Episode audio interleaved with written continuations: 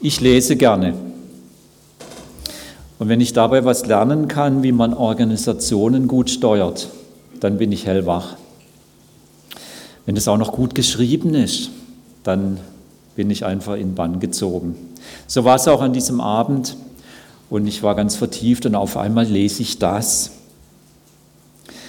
Misstrauen ist eine der gefährlichsten Krebserkrankungen einer Organisation und sie ist außer in einem sehr frühen Stadium unheilbar. Echt jetzt? Ich war geschockt. Es war wie so eine kalte Dusche. Ist Misstrauen wirklich so schädlich? Stimmt diese Behauptung? Ich lasse es mal dahingestellt. Doch dieser Schock beim Lesen brachte mich zu folgender Überlegung. Falls Misstrauen so schädlich ist, dann muss Vertrauen eine sehr, sehr wichtige Rolle spielen. Dann muss Vertrauen irgendwie kriegsentscheidend sein.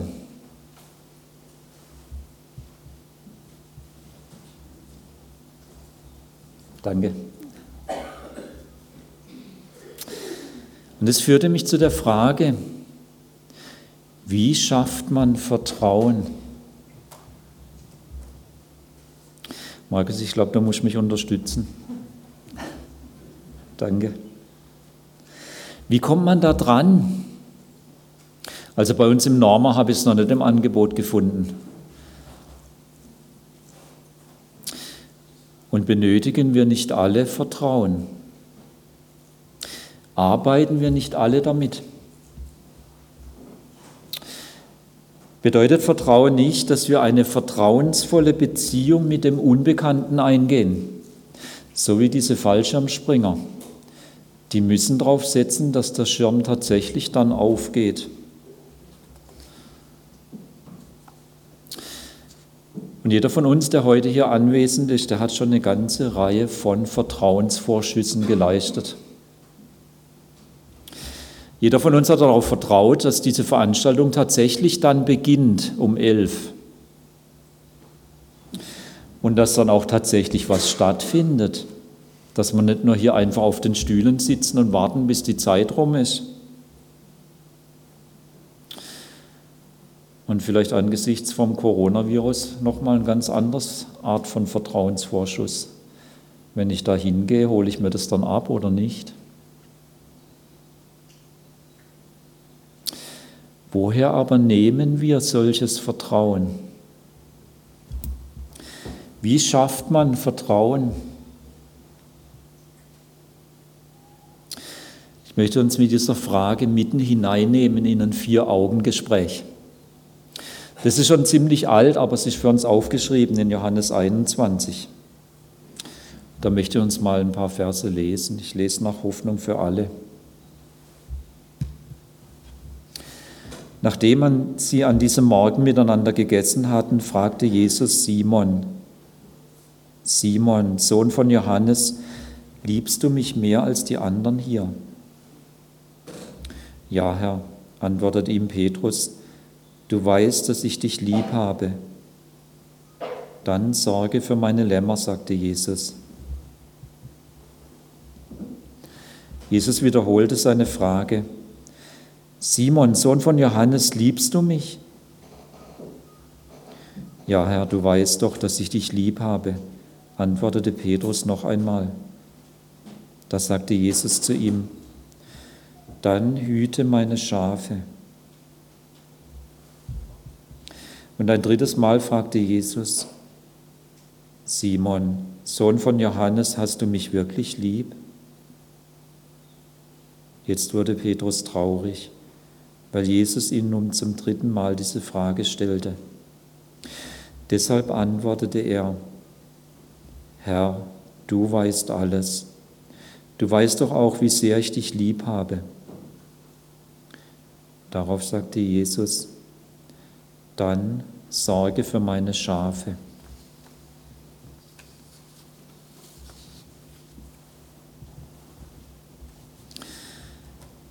Nachdem sie an diesem Morgen miteinander gegessen hatten, fragte Jesus Simon, Jesus und Simon. Heute waren sie wieder genau an dem Ort, wo sie sich zum ersten Mal getroffen hatten. Und wieder an diesem See.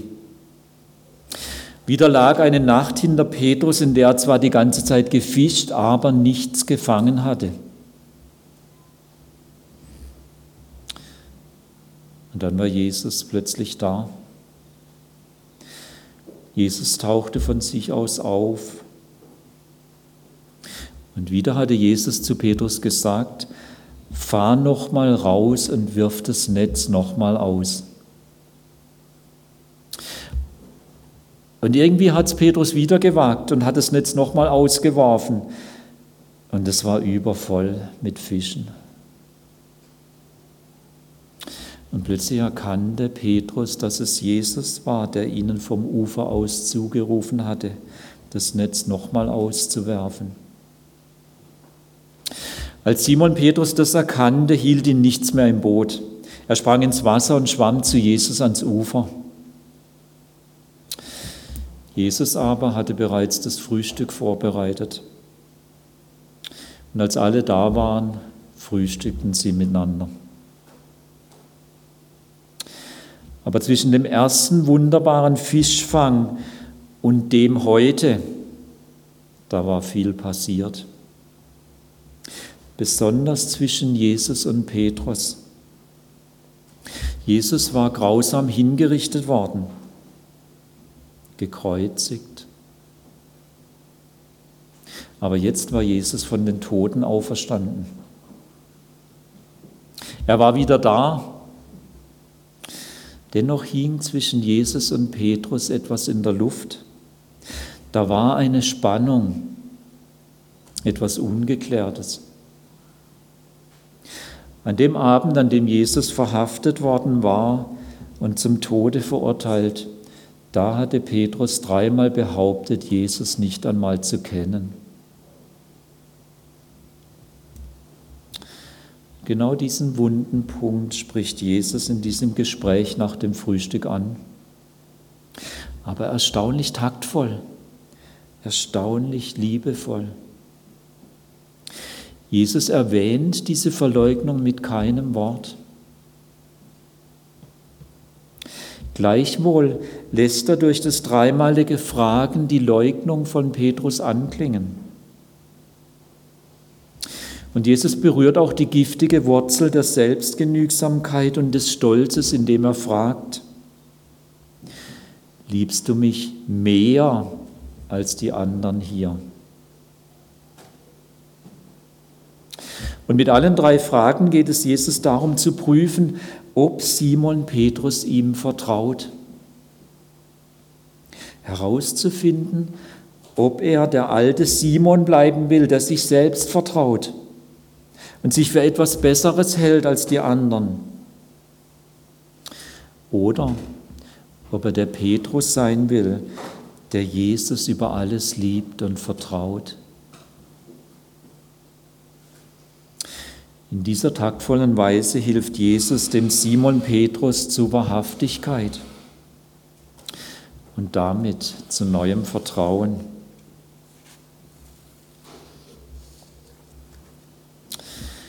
Vor dieser Begegnung war Simon Petrus verunsichert. Seine Welt war zusammengebrochen. Weil er nicht mehr wusste, wie es weitergehen soll, tat er, was er immer konnte. Er ging fischen. Genau hier können wir entdecken, wie Jesus Petrus annimmt. Jesus kommt von sich aus. Jesus kommt und steht am Ufer. Niemand hatte ihn gerufen. Jesus war einfach da. Jesus schenkt dem verunsicherten Petrus ein weiteres Fischwunder. Ungefragt, einfach so. Als Petrus daraufhin so schnell wie möglich bei Jesus am Ufer sein will, weist Jesus ihn nicht ab sondern lädt ihn zum Frühstück ein. Nach dem Frühstück stellt Jesus zwar seine drei bohrenden Fragen, Gleichzeitig aber traut er Petrus etwas zu. Dreimal gibt er ihm den Auftrag, sich um Jesu Gemeinde zu kümmern. Dann hüte meine Schafe. Jesus lebt damit echte Annahme. Jesus lässt Petrus spüren, ich liebe dich immer noch genauso wie damals, bevor du mich verleugnet hast. Bei mir bist du angenommen, auch mit deinen Schattenseiten.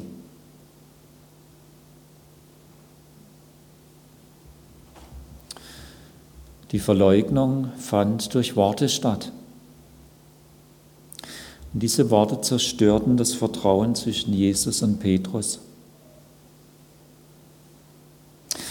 Und Jesus stellt dreimal die gleiche Frage. Liebst du mich?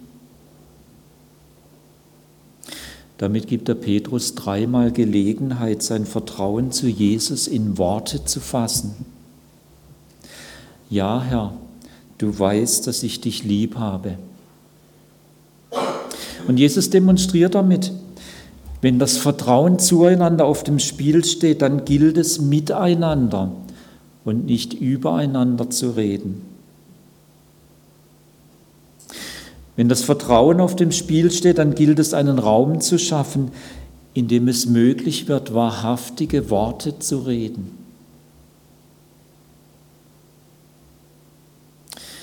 Wie schafft man Vertrauen? Jesus zeigt hier, wie es geht.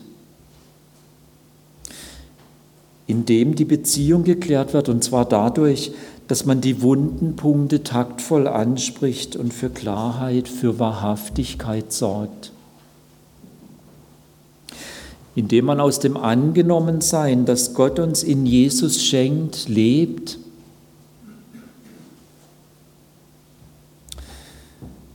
Indem man die gewichtige Rolle von Worten beachtet. Auf einen Nenner gebracht. Man schafft Vertrauen, indem man aus einer gesunden Beziehung zu Jesus lebt.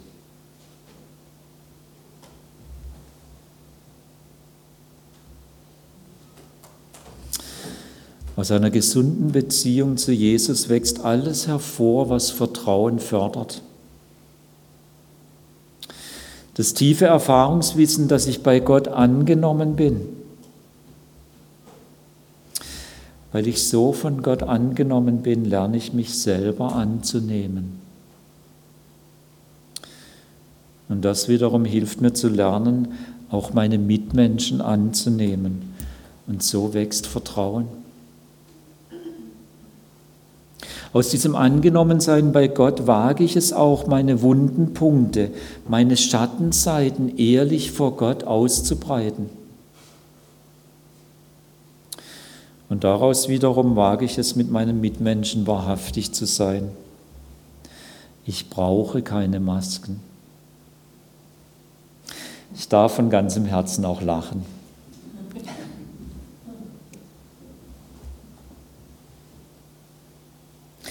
Aus diesem Angenommensein bei Gott, das Jesus mir ermöglicht, entdecke ich auch das wahre Gewicht meiner Worte. Ich lerne auf sie zu achten.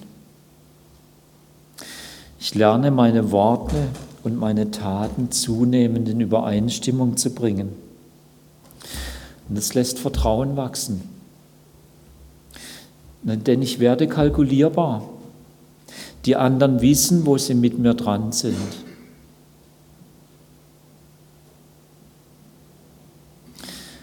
Lass uns jetzt mit dieser Antwort, die Jesus auf diese Frage gibt, wie schafft man Vertrauen, einfach ganz bei uns selber bleiben und überlegen, was bedeutet das jetzt für mich? Was habe ich jetzt damit zu tun? Ich möchte uns dazu zwei Anregungen mitgeben. Die eine Anregung, Selbstannahme. Sie wurzelt und sie gedeiht nur in dem Erfahrungswissen. Gott hat mich in Jesus angenommen. Erfahrungswissen. Ich weiß und erlebe, Gott ist mir gut.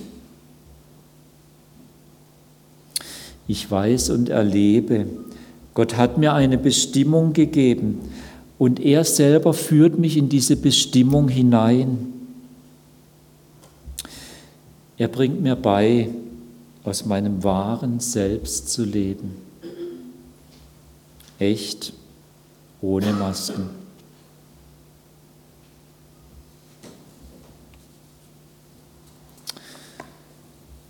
Und er will mich auch erleben lassen, dass er mir etwas zutraut. Dass er auch zu mir sagt, weide meine Schafe. Das, was du tun kannst, bring's ein. Er hat auch seine ganz spezielle Art, uns immer wieder herauszufordern, wieder mal nochmal an die Grenze zu gehen, wo wir schon denken, es geht nicht mehr. Die zweite Anregung, Wort und Tat. Wir sehen hier bei Jesus und Petrus das Gewicht der Worte. Worte können Vertrauen stärken oder zerstören. Es waren Worte, mit denen Petrus Jesus verleugnete. Und es waren Worte, mit denen Jesus Petrus half, wahrhaftig zu werden und das Vertrauen zwischen ihnen wiederherzustellen. Es waren Worte, mit denen Jesus Petrus neu beauftragte, mit denen Jesus Petrus wieder etwas zutraute. Weide meine Schafe. Der dreieinige Gott allein bricht sein Wort nie. Er hält immer, was er verspricht. Darum verdient er auch volles Vertrauen. Echtheit, charakterliche Integrität wurzelt genau hier. Meinen, was man sagt und so handeln. Oder wie es Erwin Teufel mal formuliert hat, Wort und Tat sollten möglichst nahe beieinander sein. Wir können aus der Beziehung zu Jesus lernen, zu meinen, was wir sagen und dann so zu handeln. Wir können bei Jesus lernen, unser Wort und unsere Tat immer mehr in Übereinstimmung zu bringen. Ich glaube, ein guter Start wäre, wenn wir anfangen, auf das große Potenzial unserer Worte zu achten. Anfangen, über unsere Worte mit Jesus zu reden. Anfangen, es in unserem Miteinander zu unserer Grundregel zu machen. Wir reden miteinander, nicht übereinander. Warum ist wichtig, diese Dinge anzupacken?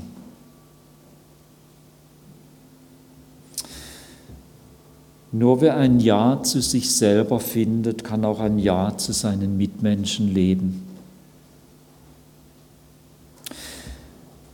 Vergessen wir nie, in jedem unserer Mitmenschen begegnet uns Christus. Jesus hat mal gesagt, was ihr getan habt, einem von diesen meinen geringsten Brüdern, das habt ihr mir getan. Wer sich annehmen kann, der wird echt und das schafft Vertrauen. Wort und Tat, warum ist es wichtig, daran zu arbeiten? Weil nur wenn Wort und Tat möglichst nahe beieinander sind, Vertrauen entsteht. Es geht nicht anders. Nur wer meint, was er sagt und dann auch so handelt, ist echt. Alles andere zerstört Vertrauen. Und so sind wir alle daran beteiligt, ob hier Vertrauen wächst. Wir alle können einfach bei uns selbst anfangen. Wir brauchen niemand sonst dazu, indem wir täglich aus einer gesunden Beziehung zu Jesus leben. Letztlich richtet Jesus seine Frage heute an dich und auch an mich. Hast du mich lieb? Werde ich mit Petrus antworten, ja Herr, du weißt, dass ich dich lieb habe. Wer diese Antwort gibt und praktisch lebt, wird jemand sein und immer mehr werden, der Vertrauen schafft. Jesus segne dich, dass du immer mehr jemand bist, der Vertrauen schafft. Amen.